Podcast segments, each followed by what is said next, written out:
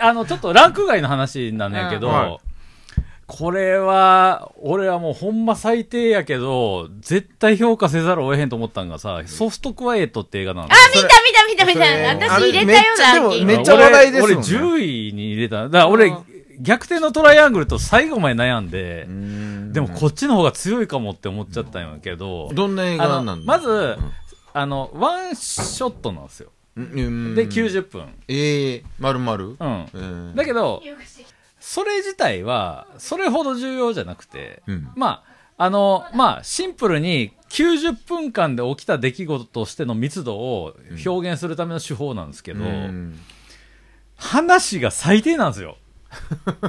マジで最低。でう、んだけど、なんかやっぱり、なんか人間の愚かさと恐ろしさみたいな。うんしかもその暴力性っていう野蛮な行動が、あの、ある種のイデオロギーっていう、あイデオロギー。イデオロギーっていうその。脳みそで、脳みそで語り合うべきことが、超暴力に行くっていうのが、あの、うんすごいテーマになった作品で、ええで、でも、ある、なんつうの？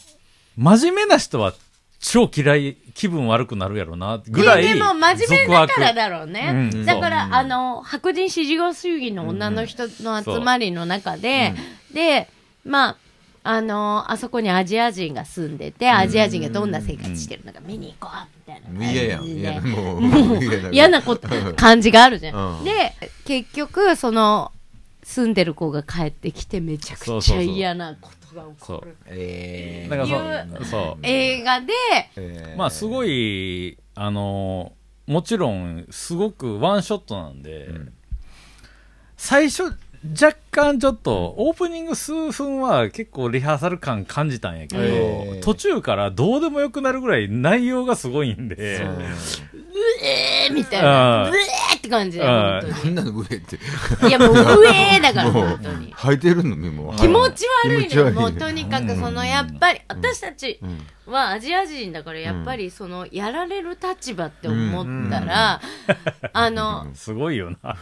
受け入れられない。すごいとしか言えへん。なんかもう。でも、多分、ねはあのー日本に来てる人たちってそういう人すごい少ないと思うけど、うん。でも、やっぱりアメリカとかヨーロッパに行くと差別はされるし、なんか悪い、うん。悪い席に案内されたりそとか、今でもありますからね。あるあるの全然ある。あの階級社会だし。あの日本人を二人引き殺してああこの間のはいもうね今でまたアメリカに帰ってってみたいな。で逆に日本に謝罪求めるみたいな。うん。クソみたいなのもあります。うんある種のこう野蛮性はまあ普遍、えな、ななんて言ったらいいかな、その、別にあの人、アーリア人に限らへんので、うん。まあ、そうそういうのはまあ結構テーマとして良かったですけどって感じで、で、はいどうぞ、あ、じゃあもう食いま、食いながら行きましょうかね。ちょっとねお腹減りすぎちゃってこれだしおおすげえ。あすご何これ？えー、すげえ。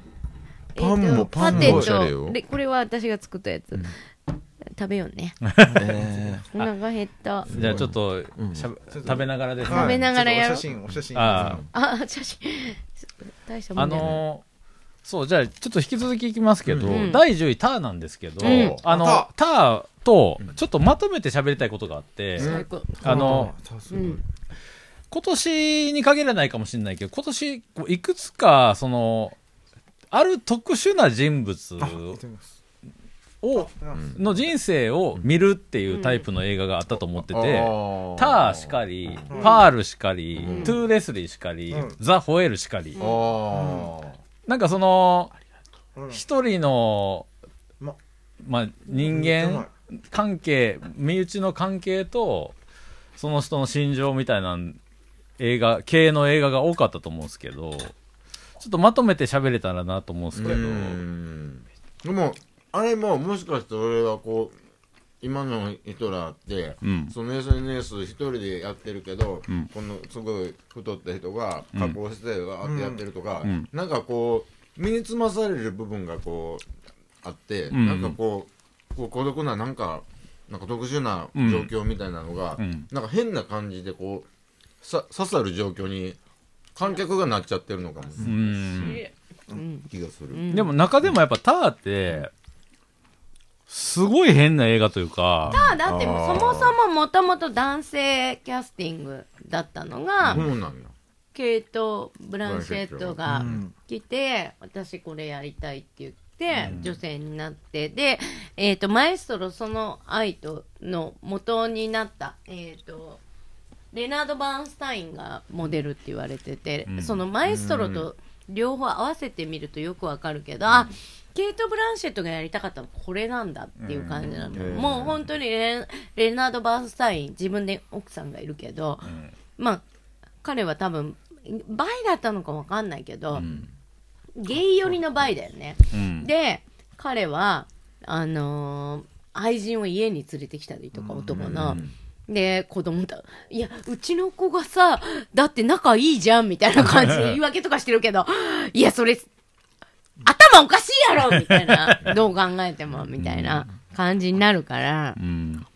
ターはでも、オチが笑ったというか。めちゃくちゃいいよね。なんか、あれ、ああの、っていうかあれどうどうなってたの？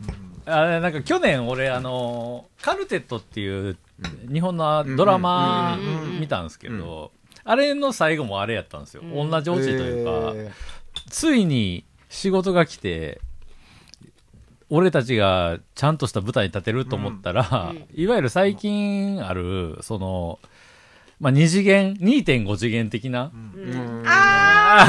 その、なんていうの？その、まあ、あれはゲームなのか、アニメなのかよくわかんなかったですけど、その、2.5次元クラシック的なうん。ところに、の指揮者になるで終わるんですよね、うん。ターはね。うん。ー。杉山浩一ですよね。的なものね。その、要はクラシック、今一般人が クラシックを感じるのって、そういうゲームとか、あそう。いう世界でしかないよね、みたいな。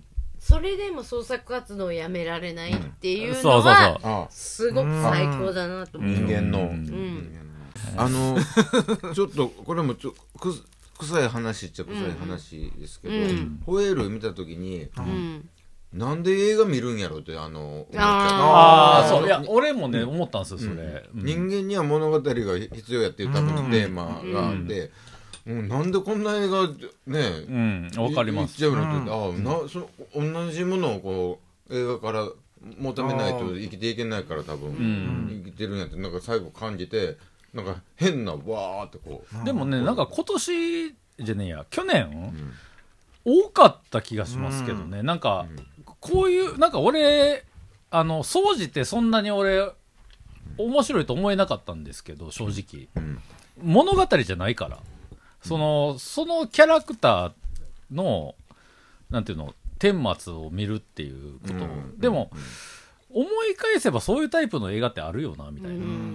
てかヒーロー映画って基本的にそうやって見てるよなみたいなとこもあありなんか、あのなんつうの俺俺がむしろなんつうかそういう感受性がちょっと鈍ってんのかもって思ったぐらい、んなんかあのなんかこういう映画が今年多かったのはなんでなんやろっていうのもちょっと思ったし、なんかそれをなんかこう映画としてどう感じたらいいんかっていうのをちょっと考えたりしましたけどね。だからその、森田くんトゥーレスリー入れてたやん。はいああ見てないねあれすげえよかったですね。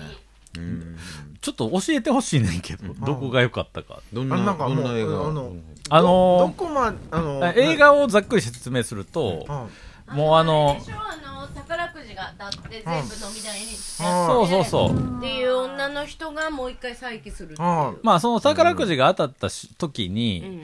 そのレスリーっていうのが主人公なんやけど、うん。多分若かったん。うん。だから周りに友達もいてパーティーやってめっちゃ使いまくったんやと思うねんけど、その数年後の話で金も全然ないっていう、うん。ほとんどホームレスみたいな状態になった時に、まあ、アメリカのね、ん。あの宝くじ当たった人大体そうなるって言われてるよそねう。でそ貧乏な。のその時にたまたま運悪いことにというかとあの息子がおったんやけど、その息子をその調子に乗ってたパーティーパリピの時にそのあんまり支えてなかったは親と、その、一時は良かったんやけど、今は全然仲良くなくなったというか、疎遠になっちゃった。当時の連れらしき人たち、あそうですね。うん。はに自分の再起を見せるっていう話ですよね。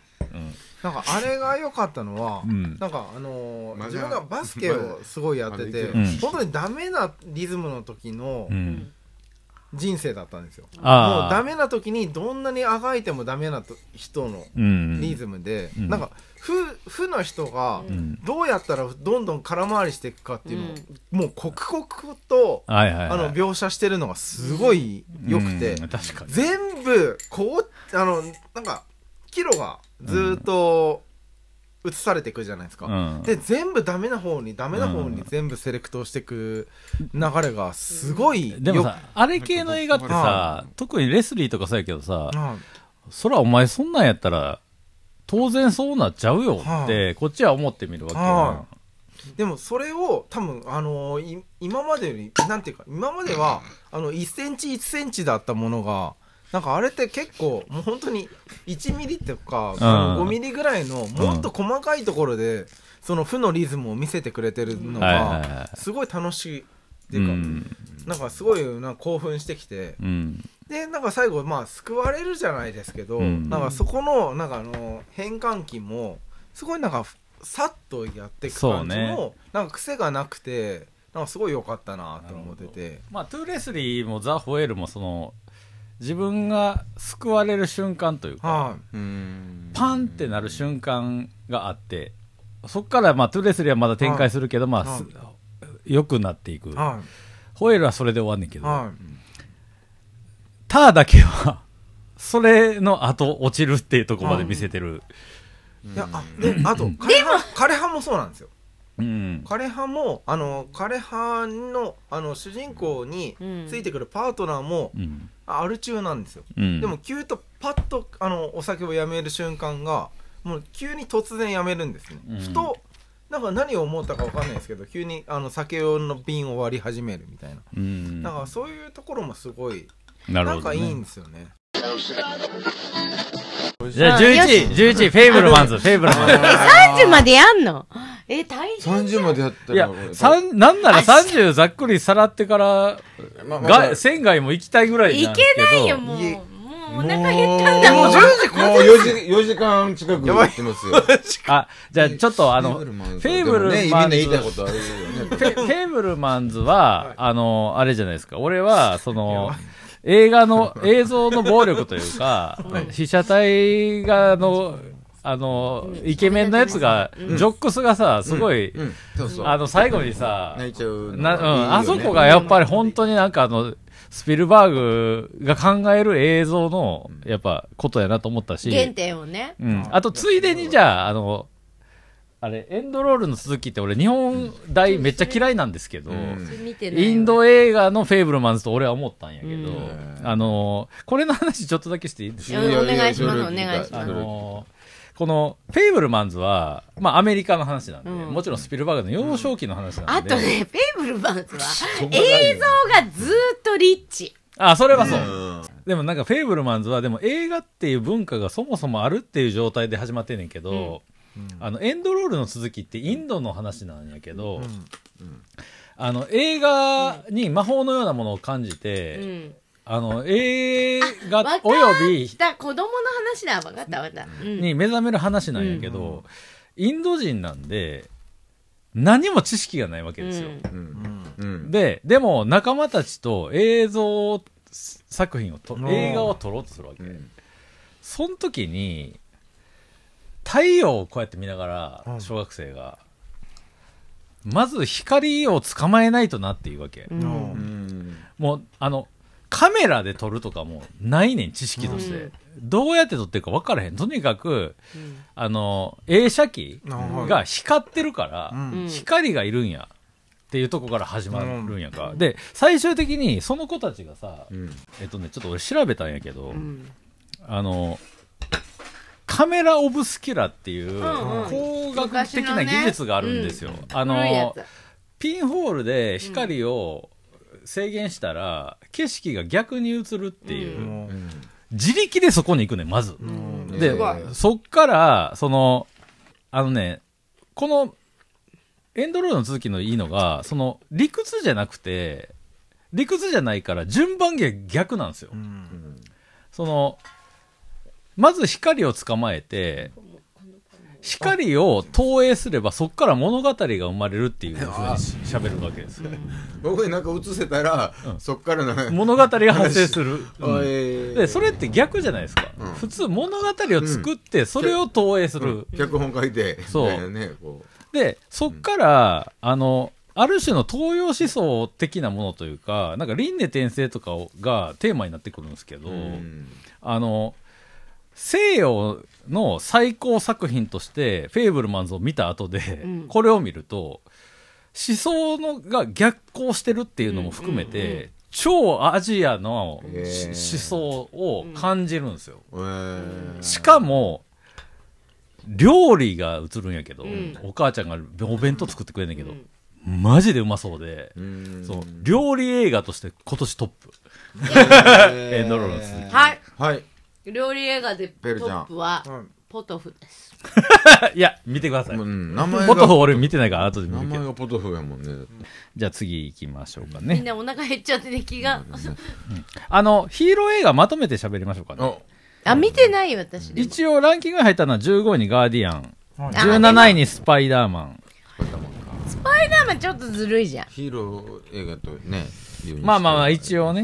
うん。まあ今年で何個かありましたけど。まあ、ガーディアンズもずるいと思うの、私。すっごい入れたけど、ランキングに。でもやっぱ動物映画だから。動物をさ、虐待して、そいつらが立ち上がるって映画に、うんやっぱ思い入れがないわけ、ないじゃんみたいな。まあ、あのさ、なんつうの、愛着があるものを奪われて、うん。っていうのは、結構イコライザーも結構お同じ作りやったけど。でもやっぱ、可愛いモフモフしたやつの方が強いよね、それは。いやーでもなんか、まあガーディアンズこれでまあ一応、ウィルバックとは言ってたけど、うん、まあ、これ以上は作れないんじゃないかなと。だって、最高だったじゃん。まあね、面白かったよね。お最高だったオーターだって超、最高だったじゃん。2位に入れました。太田さんそうでしょ、高いね高い。1位にしたかった。うん。まあ、どうですかね？なんかいろいろありましたよ、今年は。ザ・フラッシュとかね。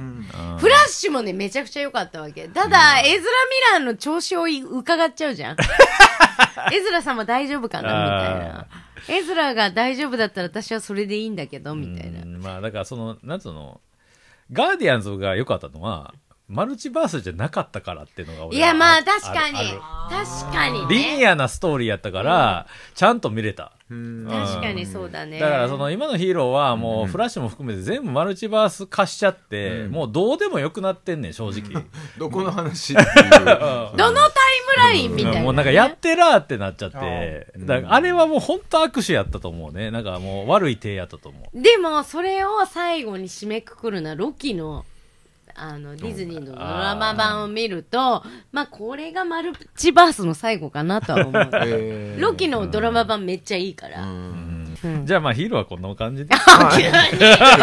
急に簡単に締めるじゃん。まあね。みんなお腹減ってるから首がほら、やっぱり中引いてから、やっぱりこう、赤がこう、ギュッとなるのはしょうがないよ、これは。うんちゃんと切りますからね、いろいろ。自分も含めおきちゅうくんの、そうですね。最後はもう、あでも編集者のね。。ちょっとでもさ私たちも帰んないから、今日。ちょっとでもさ、ペロちゃんちょっとあの、うんザ・クリエイターの話したくない最高だった。最高だった。ギャレス・エドワーズ、ありがとうのやつでしょ。もともとあの、まあ、代表作つうか、あの、あれですよ、あの、なんだ、あの、スター・ウォーズのまさ、だこれあるから、これ。な、な、なんやっけ、あれ。あの、エピソード7の手前の話。全員死の話、何やったっけ、あれ。あーあの、ずあの、なんだっけ、地図を奪って。そうそう、奪って、最後、レイヤーが出てきて、全員死ぬやつ。もうあれは、俺なんかあの、見に行きたかったんで行けなかったんですけど、うんクソなやつを見に行こうと思ってたぐらいだった。あブルーブルーはい、あ、そのクリエイター。はいや、い。違ったんですよ。クリエイター最高だいやいや、いや、よ。まあ見てないんですけど。子供生まれたてだから余計見るべきだったよ。どんな、どんな話あのね、話がね、まずね、あの、まあ、SF って設定結構重要じゃないですか。うんなかなかいい設定になってて、まあ、簡単に言うと、ターミネーターみたいな話なんですよ。うん暴走したまあまあまあ、ターミネーターみたいな。ここで割れないでいけんから。あの、まず大筋だ、大筋だけ知りたいだけ。簡単に言うとずれますからね、やっぱ物事はね。まあだからその暴走した AI が、うんあのーもう、なんつうの、その、どうしようかってなった時に、うんアメリカをはじめとしたイヨーロッパ、うんってか、まあ、いいわゆる白人文化圏は、全部潰そうって言ったんですよ。あそれが冒頭ね。もうもうなくそうと。うん。あもう、もう危ないから。うんもう。で、アジア圏はそのそ AI を使ってまだ生き延びてるっていう設そう。定で、でアジア SF でやるベトナム戦争なわけ。まあ、でまあ、そ、おう。そこまで言え、言うか分かんないけど、まあ、いや、だってあれベトナム戦でで争でもあ、まあ、アジア人は要するに、まあ、あの、八百万的な概念があるからうんうんうん、その、人型に見える気持ち悪さを西洋人は言うんやけども、でもこれは、俺たちはフレンドでしょって、うん。アジア人は考えてる。うん。だから、アジア人たちは、その AI を搭載したサイボーグみたいなものを、友達として。友達としてここと共存しようとしてるわけ。うん。でも西洋圏は全部排除。うん。なぜなら人間じゃないから。っていううん。人間主義の話をしてて、で、そこが、まあ、ぶつかるわけなんですけど、テーマとお話はすごくよくできてるんですけど、あの、そそその考え方の違いも理解もできるし、設定もうまいんよ。うん。レベルが全部高いんやけど、見たいよ、それ聞いたら。俺ね、改めてね、SF ってね、やっぱええやなと思ったの。そうなのよ。その、要は、その、ガジェットやったり、うん。都市のデザインうん。うん。が、しかも、ザ・クリエイターがすごいとこ、お金がかかってないのよ、あれに。あー。ええそういやで、全然お金がかかっ、まあ、もちろんハリウッド映画だから、もう日本映画から見たらびっくりするぐらいお金はかかってるけど、ハリウッド映画の SF としてはお金がかかってない。で、その中であのビジュアルを作れるっていうのはうん。すごいし、で、本当にギャレス・エドワーズがやりたいことをめっちゃやったと思う、あれは。デザえでもねなんか俺途中でちょっとだけこうあったらいいなっていうのがあったんですよ、そっていうのも俺絵が素晴らしかったんやけど、ガジェット車とかのデザインがあこの人がデザインしてるんちゃうかな、この人がデザインしてたらいいなって思ってた絵描きがいて、うん。それがあのシモン・ストレーバーグって人なんですよ、うん。でこれはこの人はそのブレードランナーのデザインしたのシドミード。うんうん。うん。なんやけど。あの、単影ガンダムの人と、ね。うん。その シドミードみたいな車が出てくるんやんか、うん。今回のこのスクリエイターには、うん。でシドミード直系の現代美術家なんですよ。シーモン・ストレーマン画家なんですよ、でうん。この人の SF 的な世界をうん。テーマにしたドラマっていうのがアマゾンでああるんですけど、うん。なんかシモン・ストレンバーグかもしくはシドミードがエンドロールでクレジットされてたら俺最高って思いながら見てたんやけど、うん。結局どっちでもなかった。う、ん。でそこだけちょっと残念やったんやけど、もはや、あの人たちが想像してたガジェットのデザインとかが割と一般化したとも言えなくはないけもうど、フォロワーがもう作っちゃう。うん、なんかここはちょっと微妙な気持ちがあるから、でもそれはそれで最高じゃん、フォロワーが出てくるっていうのは。まあだからまあその、いやでも SF 的なイメージがさ、そんなに進化してないとも言えるから、そこ結構微妙なんやけどう、んだけど、それを押しても話とその完成度の高さ、うん。に俺は結構ポイントを入れたっていう形やったけど、本当はもうちょっとその辺の、わ今しのアーティストとかを使ってほしかったなと思いましたけどね、うんっていう話ですね。いや、でもね、クリエイターはね、大好物だった。うんベトナム戦争で、SF でやるベトナム戦争って思って見てたらもう最高だったわけ。あと私、どんどん人死ぬの最高じゃなかった？めっちゃ死ぬし、もうなんか機械だと思っていいことに、もうめっちゃ殺すじゃん、機械を。か感情移入をさせ俺らが感情移入した瞬間にその人死ぬみたいなのがどんどんいやま進むからあ、ゲームオブスローンズ方式だと思うんだけど、えどどエイリアン出てくるんですか？エイリアンじゃないねんな。日本あじゃあ地球人同士あ地球の人同士の。話。人間同士の戦いなので、なんで俳優名がさっきから全然出てこないの？なんかそういう話ではないの？渡辺謙とか、渡辺謙が出てる。渡辺謙一応出てる。っす言ってよ、それ。渡辺謙出てる。あと、あの、主人公は、あの人、あの、テネットの、主人公。だから、あのあいつの息子だよ。イコライザーの息子だよ。うーんワシントン。デンゼル・ワシン、デンゼル、なんとか、なんとかだよ。なんとかワワシントンだよ。うん。ああとはまあちょっと、だんだん重なった作品を逃して、外していくと、うん。まあ、19位、キラーズ・オブ・ザ・フラワームーン。最高でした。まあマーティン・スコセッシ。3時間あっという間。私原作読んだから。でもやっぱり、やっぱりあの女の人ですよね。そう、あの、きああの、ファーあストカウにも出てるあと、ザキラーにも通じるんだけど、やっぱ、あの、めちゃくちゃ名優って言われる俳優がやるバカな役。うですね。最高だねねディカプリオバカな役じゃん。ディカプリオが好きっぱなんですよね。あ、そうそう、あれ作ってたよね、すごいですごいすごい歯作ってたね、あれ。はいあとね、あのね、やっぱお尻ペンペンのシーンが最あ高ーで、もう、お前は、みたいあな、パンパンみたいな、余計なこと言ってパンみたいな。うん。もうなんかう、ん。ディカプリオずっと子供扱いされてるっていうのも、なんか、まあなんか若干ヘレディタリー的なさ、なんかみんな家持ってるようでいて、うん。その街全体でちょっと全体を侵食していってる怖さみたいなのもあったし。うん。本当の話はもっと怖いからね、うん。は。でもなんか見たことない、あのー西部劇の設定やったから面白かったな。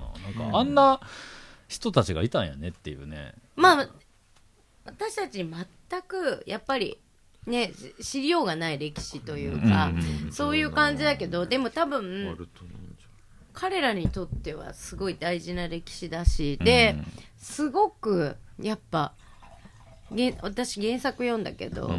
もうもっとひどい話だから、うん。本当に街ぐるみで彼らの身ぐるみを剥がそうとしてるっていう、本当にひどい話だったから、なんかそれを考えるとそれは続いてるのかもしれないしとかっていや思続いうてますよ。だって今と、今も続いてると思います。うん。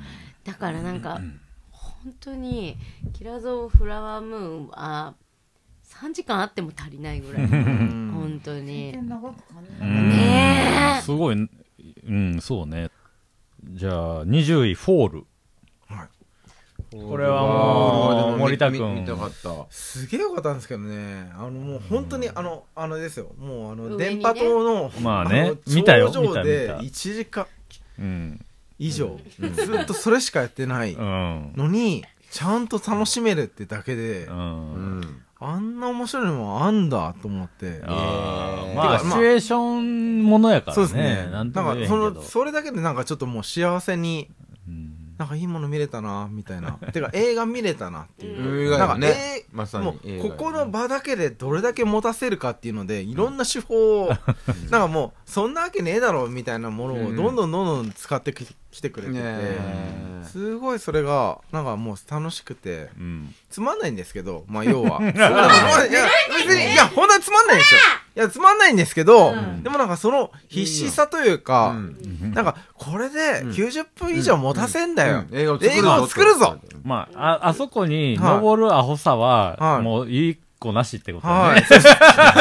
い。もうなんか、いろんなものが一個なしなんですけど、でも、一個ないものに対して、でも90分ちゃんと映まあ画を作った。うん。あの感じがすごい楽しくなってきてしまってう、ん。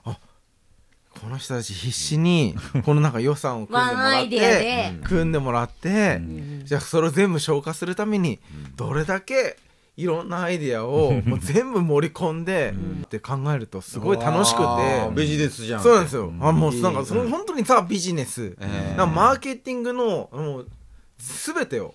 だってね、日本にまで来てるわけだそうなんですよ。ね、その映だ画。からこうやったらお客さん喜ぶだろ、バカだからっていうのを全部 入れたような映画で、んなんかすごい、なんか、あこんな映画を、なんかあの、洋画でですよ、見れるのってすごい幸せだなって、うん。すごい思えた映画だったんですよ。なるほどなるほど。だから邦画だったら結構あるじゃないですか。ジャニーズ使っとけばいいとか。うん。なんかそういう安易、な。安易のはい安易さはゼロで安易さはでしかもちょっと低めに設定していっぱい持っててやろうっていうはいあそうですそうちなみにジャニーもので言うと、バッドランズ、ちょっはい。と一瞬だけ挟むけど、はいまあ安藤サクラは素晴らしかったっていうのもあるんやけど、はいあの、途中ね、岡田くんがね、ゲスト出演してるんですけど、ん。あの、主人公というか、あの、安藤サクラの弟役ジャニーズなんですよ。はで、そのジャニーズのそいつが、あ岡田くんを襲ったら、岡田くんめっちゃアクションできるから、できるよね。痛み分けみたいな感じになって、俺死にたくないから行っていいみたいな時に、あ、あの、岡田くんが、お互い長生きしようぜって言うんやんか。うんそれがもうめちゃくちゃ皮肉っぽくてよかった。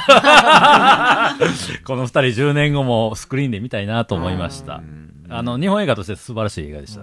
へよしだ。じゃあ、はいこれで、一応大体ベスト30はさらったんで、はいあ、やったあの、ラスト1本。苦労した。ああの、仙外、個人的に好きな作品を、と、あと、まあ、毎年恒例、ワーストを、ラスト50分で喋って、あ。まみんなでた50分行くの？はい、す。ごい番組やねみんなで、それだけ喋ってみないご飯食べましょう。一旦一旦切ります。